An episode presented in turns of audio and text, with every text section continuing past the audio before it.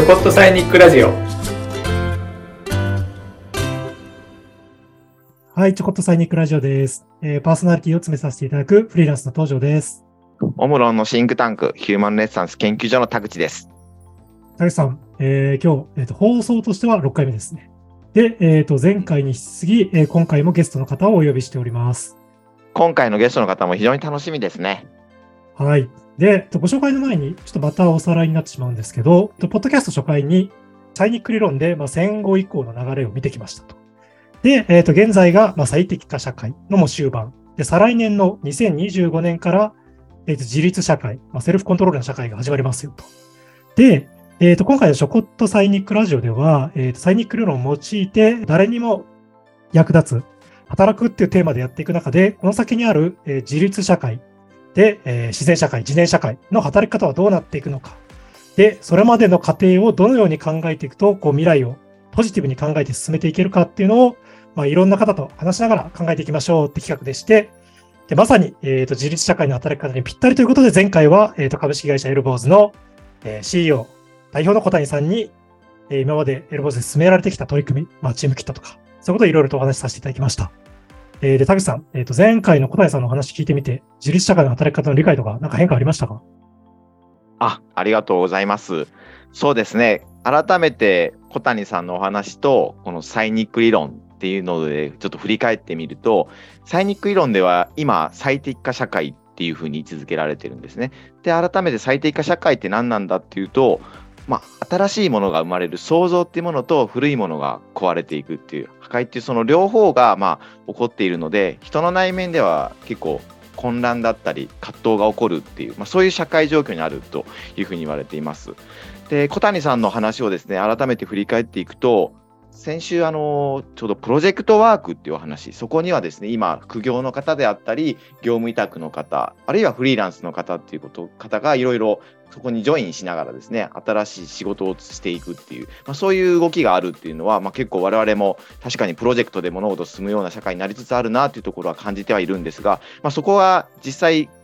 現場に入っていくとやっぱり企業側っていうのはやっぱりこれまでの商習慣とか、まあ、古いそういうしきたりみたいなところでなかなかその新しいそういうプロジェクトワークっていうのが本当にですねまあ社会に実装されていかないというところに、まあ、エルボーズさんが固い意識持たれて小谷さん中心にですね、まあ、チームキットであったりあとは今実際に進められているアテンドビズっていう、まあ、こういうその専門家チームで新しい、まあ、プロジェクトを進めていこうっていうところが非常にですねこの最適化社会から自立社会に進めていく、まあ、サイニック理論でもですねその最適化社会が自立社会には個から集団にっていうこういうですね人の価値基準がまあ変わっていくっていうところが語られていますことからなんかそういったところですねあのやっぱり社会が進化していくので同じ社会でずっとあの停滞するんじゃなくて個から集団に行く中で個人はやっぱりどんどん自分の力で走っていくみたいなあるいは自分の個の能力を解き放っていくっていうまた組織においても実際にですねあのこの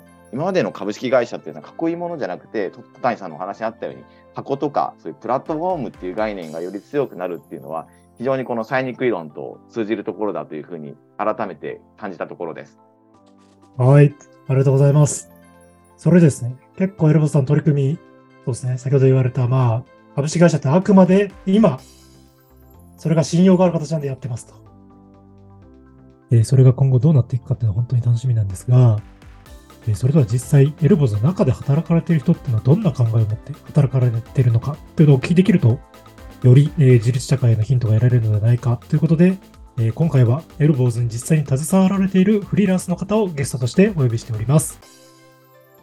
えっ、と、それではご紹介させていきます。えフリーランスの久保田薫さんです。はい、はじめまして。えー私、あの、エルボーズでフリーランスと関わ関わらせていただいてます、久保田薫と申します。どうぞよろしくお願いします。よろしくお願いいたし。ますえーで、久保さん、えーフリーランスとご紹介させていただきましたが、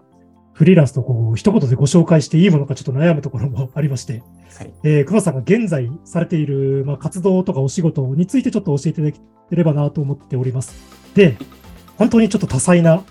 お仕事も活動されているので、ちょっと音声ではわからなくなってしまうこともあるかなと思いますので、えっ、と、概要欄に、えっ、と、久保さんにご作成いただきました、えっ、と、資料を、えーと添付しておりますので、もしよろしければそちらも、えーと参考にしながら聞いていただければなと思っております。それではちょっと、久保さん、今の、えー活動、お仕事をちょっとご説明いただいてよろしいでしょうか？はい。あ改めまして、えっ、と、久保田薫と申します。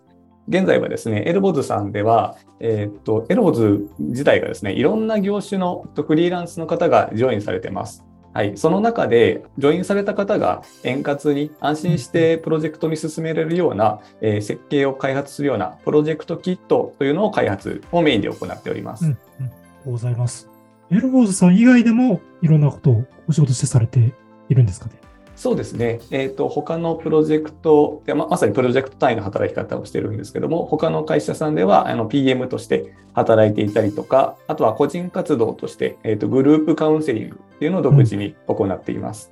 他の仕事の PM ってのも全くエルボーズさんとは、省流では全く別の。そうですね、全く関係ないところから、はい、お仕事いただいてやうんうんうんって活動されてます。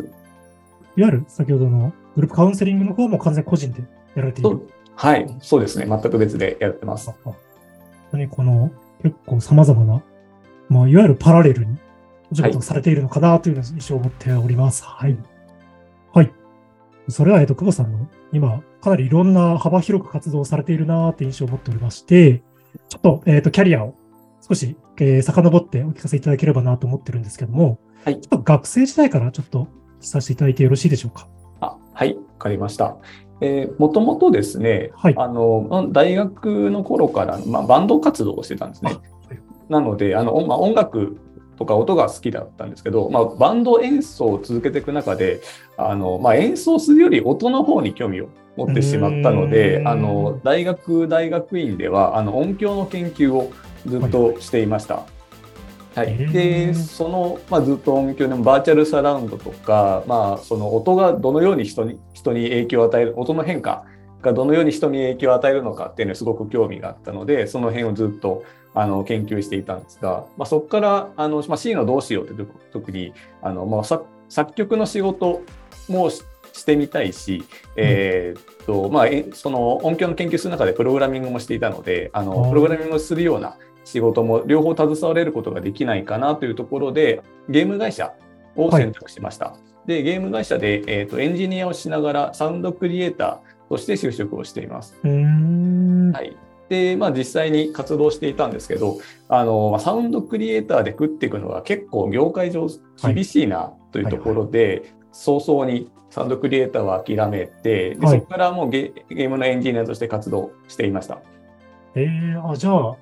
就職時は、いわゆるその大学の専攻を生かして、えっ、と、ゲーム会社でありますが、その音楽方面というか、サウンドクリエイターとして入社をして、はい。ただ、実際入ってみて、その、いわゆる職種？はい。では結構、いわゆるちょっとお金を稼ぐって意味では難しいな、みたいな。そうですね。将来を考えたときに、これで食っていくのは結構狭きもんだなってっていうところ、まあ、楽しかったですしずっと効果音を作ってたりとかして、まあ、それを自分で、あのプログラミングしてゲームに入れるみたいなこともできていたので、まあ、結構楽しかったんですけど結構どっちか選択しないとちょっと今後厳しいなというところで、うんうん一旦あの職を絞ってエンジニアに変更しました。それは、えっと、同じ会社内で、あそうですね。あちょっと職種変換みたいな形で、本当にがっつりこうコードを書いていくように。はい、もうずっとコードを書いてました。えーあちょっと脱線したんですけど、もともとえバンド活動されたのはこう高校生の時とか？そうですね。高校から入って、もう大学までずっとやってました。ちなみにどんなバンドやられてたんですか、あはもうもうベタベタなハードロックですね。80年代ロックとかビジュアル系みたいなバンドをやってました。え、ボーイ・ルナシー X とか？えではなく、ー、いや、もうディープパープルとか、洋楽。洋楽もやってましたし、あとはジャンヌ・ダルクとか、とかグレーとかやってましあ、た。グレー。ああ、、そうグレーね。そうそのあたりをずっとやってました。えー、ちなみになんか、え、楽器としては何を担当されてたんですか？あもうシンセサイザーでした。シンセサイザーで音がいろいろ、なんか同じ音なのにいろんな変化があって、これでなんか人にいろんな印象を変えるなっていうのがすごく面白かったんですよ。えー、あ、野球だから。サウンドクリエイターにね、うんつながりますね、あ確かに。まさにまさに。うんあななんでこんな人に影響を与えるんだろうなっていうのがすごい興味深くてずっといじってたんですよ。ええいや、なんか、バンド活動、学生時代されてたって聞いて、シンセサイザーって言われた方初めてだったんで、やっぱこう。ああそうですかあまり、そうですね。やっぱまあ、ギターとかベースとか、ギター、ベース、ドラムぐらいが。の方がねかっこいいですよね。そうそうでもあと後ろで支えるみたいなあ終わりがーすごい好きで気づいたらシンセサイダーを自分で選んでました。あ、そうなんです。バンドで、いや、どっちかというと、ほら、あの、まあ、僕みたいな、こう、田舎者のやつでバンドやるって言ったら、もう、あの、文化祭に出てモテたいみたいな。あああモチベーション。きっかけはそれでしたよ。あきっかけそれ文文化祭の高野祭に出たいっ。ていうのをやって、したらあの文化祭のテーマソング募集みたいなのがたまたまあって、そこに通って、で高野祭の最後テーマはあの弾かせていただいて、はいまあ、せ1000人ぐらい規模のあのバンドを最最後やらせていただいてす、ごい。ええ結構楽しいいい経験でした。お客さん1000人。えーで、さらにその中で、なんか、まあ、全面ガーンってやるよりは、そこ全体をこう見ながら、こううん後方で、裏方で支えてるっていうか、そこでちょっと工夫をして、音の使い方変え変えて、見える世界がすごく、小田さんにとっては一番うん、興味が深い分野だ。そうですね。もうなんかギターのとか方って結構好きに弾くじゃないですか。学生、はい若い頃って。だからそこの全体のバランスを取るみたいな。で、一つにまとめるような、あ、ここ足りない音あるよなとかっていうのをシンセサイザーで補うみたいなのを結構楽しみにやってました。ええあれ？それってすみません、えっと、生で調整もしつつ、あれ？なんか、なんか CD にしたりしたんです打ち込みとか？そんなん。あ打ち込みとかもやってましうたし、まあ、CD 作ってうん。あの、まあ、小さなライブハウスで販売したりとか、ええっていうのやってました。そうですすごい。ね。一時は遊園地、えーっと、荒川遊園はいはいはい。あります。けど、あそこで演奏とかしてまあ、すごい。あ、すそうなすごいですね。なんかその、す。はい。文きっかけは学園祭だけど、はいそこ。からすごいな、活動として。あそうでもです結構、あ、結構あれですか、長くされてたん大学入ってもされてたんですそうですね。結局、4、5年やってましたうーね。ん。なるほど。で、なんかあれですね。先ほどのやっぱり全体のバランスを見ながらはい、調和をするのが、奥本さんによってはやっぱりすごく心心地いいというか、楽しい作業ですかね。うん、そうですね。なんかすごいモチベーションになって、うん。楽しくやらせていただいてました。あこの後の時は多分なんか結構今のお仕事に通じる部分ってやっぱりなんかあるのかなと思そうそうですね。今思えば、まあ、自然と自分の人生選んでたんだなって思いますねうん。ありがとうございます。じゃあちょっとその中で先ほど言われた、まあそこからずっとその音楽系で、まあ、はい本当に大学院までいわゆるその音響の研究とかをされて、はいうんで、サウンドクリエイターとしてゲーム会社入って、ただ、は一つここでまあやっぱり実際ちゃんと、まあ、将来とかお金の面とかを考えたときに、結構そこに限界性を感じて、はい。こう一回そこの音楽っていうのはもう完全に切り離した形でコードを書くエンジニアとして。はい。そうですね。で、えっ、と、やられてて。で、その後は、えっ、と、一回これでかなりスキルをつけられて、えっ、と、独立をされたと。そうですね。しばらく、もうエンジニア、ゲームエンジニアになってから、まあ一度、ちょうど iPhone3G とかが出てきた頃で、その時にちょっとアプリ開発の仕事が来たんですよ。はい。ゲームの移植みたいなのがあって、うんその時にアプリに携わらせていただいて、で、そこから、あ、アプリの開発楽しいし、これから流行ってくるだろうっていうところで、アプリのエンジニアとして転職して、もうその後、もうそのまま、えーっと仕事をしながら、あ、もうこれで食っていけるなっていうところで、あの独立をしました。うんうんうんうんその時は結構本当にもう独立されて十分このエンジニアとして食べていけるなとか思いながら、ただこの時はあれですよね。一はいつ先ほどあった、いわゆる、えーワークショップのような心理学をちょっと軸としたあ、そうですね。ことの活動もされたのもこの時期という。独立と同時にやってましたね。もともと独立のちょっと手前にあの心理学をたまたま学ぶ機会がありまして、うんうんでそこでしなかなか自分の人生どうしようかなって思った時に心理学を学ぶタイミングがすごく良くてですね、はい。あのまあ自分を知るいいきっかけになったんですよ。うん。で自分ってなんでこんななんか不安抱えたりとかイライラしたりとかするんだろうっていうのをすごい悩んでいたし、はい。なんか仕事できない自分嫌だなっみたいなそういう感情をでもこんな感情を持ってて将来見据えられるのかとか人をたまに攻撃したりとかするのでちょっと嫌悪感がすごかったんですよ。うん、その時に心理学を学んで、あそういうメカニズムで自分はこうなってるのかっていうのを知ることができてあじゃあなんかもうちょっと自分を生かして仕事をできるんじゃないかっていうその内面の自信ができてエンジニアとしての自信はまあそこちょっとあったぐらいですね。うん。でももうちょっと、まあ、人生将来を見据えて、まあ、もうちょっとお金稼がなきゃなみたいな。ちょっと結婚もしたいしっていうところで独立心理学をまあ軸というか、うん、もうまあこういうこういうのを学んでいけば生きていけるだろうというところで独立を考えました。それって何歳ぐらいの？これはちょう独立したのは30ですね。30歳。ああじゃあ結構その独立にその心理学の学んだことが大きかったわけですか？そうですね。こう、うん、ま、もともとエンジニアしか知識がなかったので、うん、まあ、音楽はもうやらないということになりましたし、うん、エンジニアだけで食っていけるのかっていう不安があったんですよ。あの結局ビジネスロジックの話とか全然わからないし、うん、開発者としては生きていけるけどその先大丈夫かって不安はあったんですけどなので結局自分で何か生み出してないじゃないかと。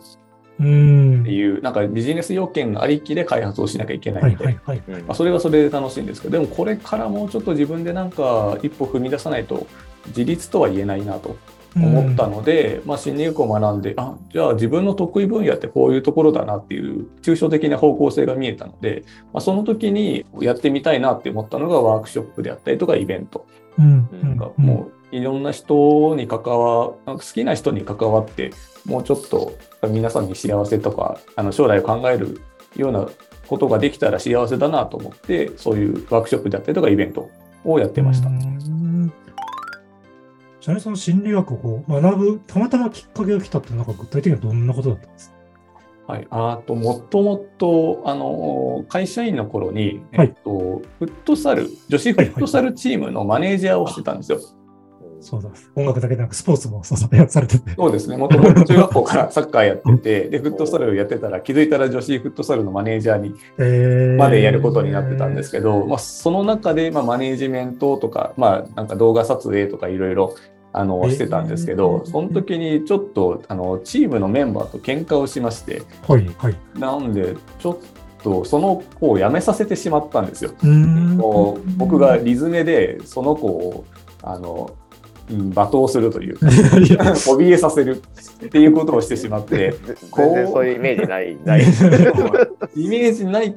ってよく言われるんですけど、それをたまにするからそのギャップで怖いっていう。ああ、なるほど、なるほど。だから、これ、まずい。マネージャー、メンバーを辞めさせる事件があるってまずいじゃないですか。うんうん、なので、これはまどうしようっていうところで、あの紹介してもらったのが心理学だったんです。心理学のセミナーを紹介していただいて、はいはい、行ってみたら自分のことが分かって、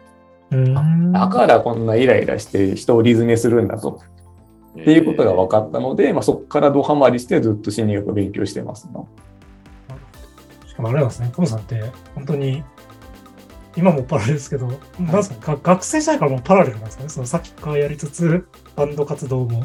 やりつつ。あいや、そうでも、まあ、サークルぐらい入るじゃないですか、学生の頃。サークル活動しながら研究してたぐらいの。うん、なるほど、なるほど。ぐらいだから、まあ、バイトしてサークル入って、って勉強してぐらいだから、うん、割と保守的だったかなと思います。うんあそうなんですね、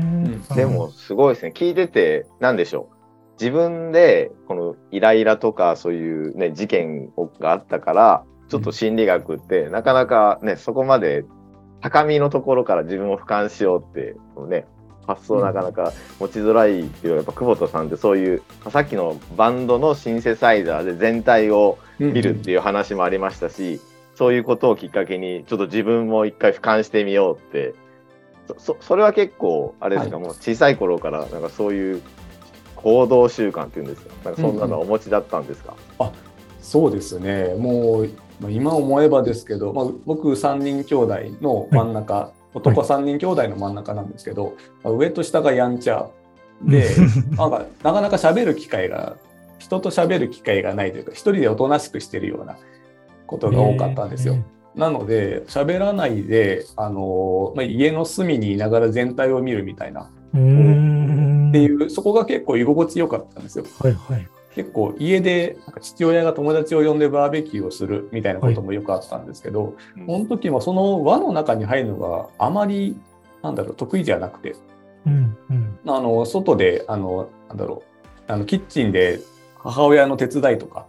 をしてる方が好きででそれをなんかみんなが楽しんでるのを見てるぐらいの方がえー楽しいんですよね。なので、なイベントとかも日本酒会とかやってましたけど、あの、まあ、い僕は飲むというよりかは、後ろであの料理運んだりとか、お酒ついだりとかしてるのが好きで、うん一番好きなのが、その終わった後にお皿洗いをしながら、ああ、今日みんな喜んでくれて楽しかったなっていうのを味わう瞬間がずっと好きでした。えなので、割と昔から自然と俯瞰するようなことをやってたんだと思います。すごいな。なんか、場、場作りのコーディネーターっていうのを、なんかもう、昔から。あまされてたさに、うんうんそうですね。点と点を結んでいくとそんな感じがします。コミュニティデザインとか好きなので。うん。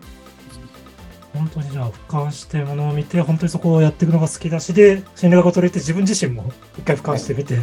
そうです大きく絵を描ね。いてやられてきたわけなんですね。そうですね。両軸で回ってた感じがします。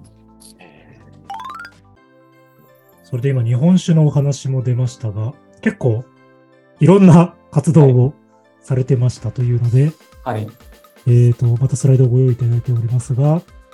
そうですね。えーっと、まあ、個人活動、まあ、イベント何してたかなっていろいろ洗い出してみると結構あって、まあ、日本酒会をはい。周りの人がもうちょっと日本酒をなんか楽しめる機会を提供したらいいな。まあ、自分、みんなに喜んでる場所も作りたいし、まあ、自分のできることなんだろうっていうところで、まあ、名前が久保田なので、まあ、久保田という日本酒が 世の中にはあって、あ昔からあの飲んでたんですけど、はい、なので、まあ、そういう場所を提供してみたりとか、まあ、あとは投資勉強会、なんかみんな投資に騙されるよなと。うん思って、でもわ悪いもんじゃないないんだよなと思っていたので、なので、まあ、出口戦略抜きに、ただみんなが学べる場所を作ったらいいんじゃないかなとか。あとはなんか一時期ホームページをみんな作りたいっていう依頼がめちゃめちゃあったので、あのまあ、依頼仕事として受けると結構ね結構お高い値段になってしまうのであだったら皆さんなんかノーコードツールの勉強会で開くんでそれでみんなで作ったらどうですかみたいな場所を作ったりとかあとはそうですね。あとはえーっとまあ、これカウンセリングの元となっはい。たタノモクワークショップというのをやってまして、あの皆さんが将来どういう人生描きたいですかっていうのをうん。ちょっと感覚的に、あの表現したくてそういう、えー、と自分のいわゆるビジョンボードという、はい。えー、と雑誌とかを切り抜いて自分の理想のなりたい状態を描きましょうみたいなっていうのをやってみました。まあ、結構今でもあのご報告を受けてあこれ叶いましたみたいな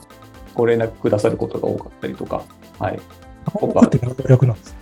楽しく目標設定を目しよう標設定。なるほはい、ど、なるほど。のタノモクです。今でもあだ名としてタノモクさんと呼ばれてえます。ー相性になってる。ですですすごいなすごい。そう結構やってましたね。はい、それに昆虫食を？あたた食べるイベントですか？そうですね、昆虫食、虫を食べてました。えー公園でセミを取って食べるみたいな。あ、あ本当に野生の感じなんです。サバイブ。あそうそうですね。あ、まあ、商品になってるものではなく。あ初期になってるものが、あのあまり、えっとネットにないんですよ。あの、うんちゃんと生きたもの虫ってあの食事としはてい Amazon で売られてないので、うん。買えないんですよ。はいなので、あの、なんだろう、うん、そこら辺の虫を捕まえたりとか、あの、釣り具屋さんで、あの虫を飼ったりとかああ、釣り餌のね。あ、はい、みたいなことをしてました。めっちゃワイルドですね。そうですね。なんか、基本保守的なんですけど、年に1回こういうちょっと変なことをやってみたいなと。うん。なんか、このままじゃいけないんじゃないかっていう不安感に駆られる時があるんですよ。同なんか同じ作業をずっとしてると。はいはいはい。ありますね。時にちょっとなんか刺激が欲しいなというところで、で、たまたま、あの、友達が、マンションに住んでた友達の家にセミが落ちてきてお、でそのセミ食えるよって言ったら、そいつが本当に食べたんですよ。うん。だから、あ、じゃあちょっと昆虫食イベントやろうかって言って、そういうひょんなことから。はい。まあ確かになセミナー、なんかおあれらしいですね。あの、犬とかも結構美味しいらしくて、うんうん一回覚えると犬もかなり散歩中に探すようになるっていうのが聞いたことが あります。個人的にはあまり好きじゃあない。まりじゃない。あと、チーム活動としては、はいそうですね。写真展、合唱イベント、はい。神様プロジェクト。そうですね。もともとは今の、あの、チカウンセリング、グループカウンセリングの元となっている KDP という活動をチーム活動でしていまして、これが、なんか、まあ、4人で活動してるんですけど、その中で、なんか、そのチームメンバーのお互いにやりたいことを見つけて、実現できるような世界を作れないかなと思って活動してるんですね。がもともとあの一人のメンバーがあの、はいまあ、相談日本酒飲みながら相談。をもらったことがあってなんか、まあ、学校の先生やってるんだけどちょっとこのままじゃあの将来もっとやりたいことがあるだけどちょっとどうしようか迷ってるんだよねっていう相談を受けてその時にあもう明らかにこの子はもうちょっと新しいなんか人生を飛び出した方がうまくいくしやりたいこともできるよなっていうのをすごく見えていたんですよ相談する限り。なんだけどこちらからなんか押すのも違うなと。あの、うん。じ自分で決断していくことに意味があるよなと思っていたんですけどいやじゃあそれどういう場があったらできるかなっていうのでそういう、まあ、お互いの本音とか本音であったりとか感じてることを整理できるような場所ができないかなっていうのでこういう KDP というあの自分の心の鍵を開けてあの話し合えるような場所っていうので KDP というのを作りました。これ、で何の略になるんですか？えっと、 Key Development Program。プロあはい。心の鍵を開けて、うんえっとまあ、うんパーソナルを、あこの自分を開発しましょうという。意味で KDP というのをつけました。はい。で、それをあの毎月1回続けているとですね、あその中でお互いにやりたいことがいっぱい出てくるんですね。はい。まあ、その中で、あの、一人のメンバーが、おあの、カメラ、普段は営業をやってるんですけど、カメラマンとしてもちょっとやっていきたい。うん。あの、まあ、プライベートはそういうアーティスト活動をしたいっていうので、じゃあ写真展やりましょうとか。なので、その中で、あの、他のメンバーは、じゃあ私はその中でメイクを教えるような仕事やをやってみたいから、写写真展で来てくれたお客さんにちょっとメイクのアドバイスをしたりとか、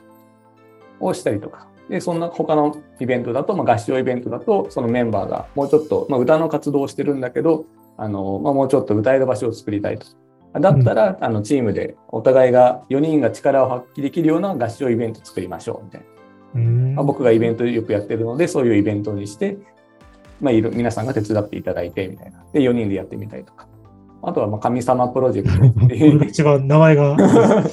そうですね。あの、まあ、KDP の中で、まあ他の方が、この KDP という活動が再現性があるのかっていうのが一番なんか気になるポイントだったので、うん他のメンバーを入れて、ちょで、ちょっとやってみてもらおうっていうので、まあ、振り返り会、KDP というのを他でやっていたんですけども、その中でそこの一人のメンバーが、もうちょっと自分をさらけ出したい、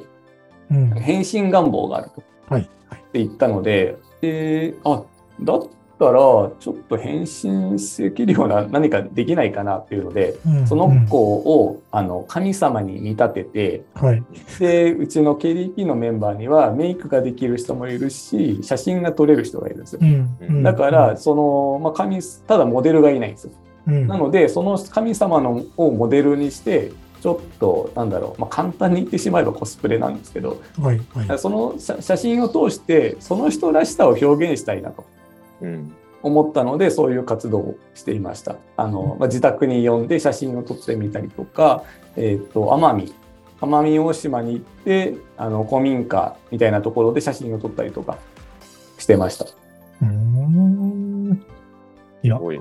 すごいプロジェクト。そうですね。なんかその人たちの、その人らしさを見えるようなことをずっとやってました、チーム活動では。ちなみになんか、はい。ここでなんかこういういろんな活動で新しい取り組みをこうやろうっていうときは、なんかどういう基準というか、はい。が起きたら、久保さんこう活動されてる感じなんですか？ああ、もうなんか常に決まっていて、多分はいやり出すにはエンジンとアクセルがいるなと思っていて、うん。うん。このエンジン、まずは心が温まるのが何かなっていう時は、その自分が好きなプロジェクトであるか、例えばその神様プロジェクトだったら、相手が相手の人生という名のプロジェクトで、それが、まあ、相手のことが自分が好きだというのがあったら、その人のために何かしたいなっていうところで一回エンジンがかかるんですよ。はい、でその中で自分ができることがあるかなっていう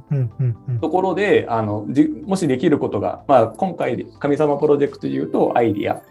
を出せて、こういうメンバーがいるんだからそういう場所を整えたらあうまくいくかもしれない。っていうのでアクセルを踏んだ感じですね。はい、とかまあ、これがあの例えばエルボーズさんで言うと、まあ、小谷さんという、まあ、チームキッということをやってる人がいるっていうので自分の中であのエンジンがかかって、まあ、小谷さんというなんか素晴らしい方が新しい世界を作ろうとしている。フリーランスではあのどこでも活動できるあの場を作ろうとしているっていうのであこれは上位にしたいなというところでアクセルを踏めたっていう感じですね。あとこれ少しやらしい質問になっちゃうんですけど、さっきの個人活動とかグループ活動って、はい、運営的なお金がかかるときって、はい、どういう形でやってることが多いですか？結構久保さんが持ち出しでやってるとか。そうですね。個人活動はすべて自分で持っていましたし。うん、どっちかというと、なんか、いわゆる、なんかちょっと会費とかもらったりは、あとか、なんかそのあれで基本的にはもう出してる方が多い。そうですね。基本的にすべてトントンになるように設定してましたね。ええー、あ、それはそうなんですね。そうですね。うんまあ、ちょっと全体的なイベントで微調整はしますけど、うん、神神様プロジェクトは結局メイメイクの費用、メイク代であったりとか、その衣装を用意するとか、はい、結局奄美に行くみたいなところにはあったので、まあ、そこは、まあ、みんなで合意を取った上で、まあ、自費でっていうので、ただまあ基本は金儲けのためじゃないという前提があって、うん、その人らしさを表現して、みんながやりたいことをやるという前提だったので、うん、特にお金の話はせず、あの、まあ、トントンと、あのみんなで分配しながらやってました。やっぱり、まあ、あくまでその、全然久保さん自身は本当に多分、動機は本当さっきのヨドから始まってるので、お金儲けないつもりないけど、やっぱりこう活動を継続していくためには、はい、終始やっぱ最低トントンぐらいはなるようには、やっぱ考えながら、やられてることが逆に継続につながってずっとできて、いい活動になるよねっていうのは、なんかやっぱ聞いてあるのかなと思いました。そうですね。なんかモチベーションをどこに持つのかっていうのは大事にしていて、お金が目的だと続かないんですね。一、うん、回きりならなんとかなるんですけど、自分のモチベーションはそこじゃないなと、アクセルはそこじゃないなと思ったので、まあそういう、まあ、特に自分の好きな人に対してはそういうことをやってます。ありがとうございます。いや、本当になんかいろんな活動されてるなというのをお聞かせいただき、ちょっと今回、えっ、ー、と、時間が来てしまったので、えっ、ー、と、ちょっと続きは次回というふうにさせていただければと思いますので、はい、一旦ここで、えっ、ー、と、本日は終了となります。どうもありがとうございます。また来週もよろしくお願いします。ありがとうございました。お願いします。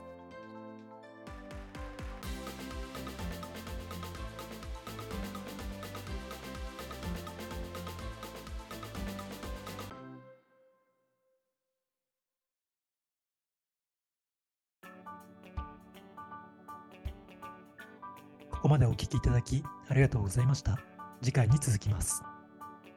次回もお聴きいただけると幸いです。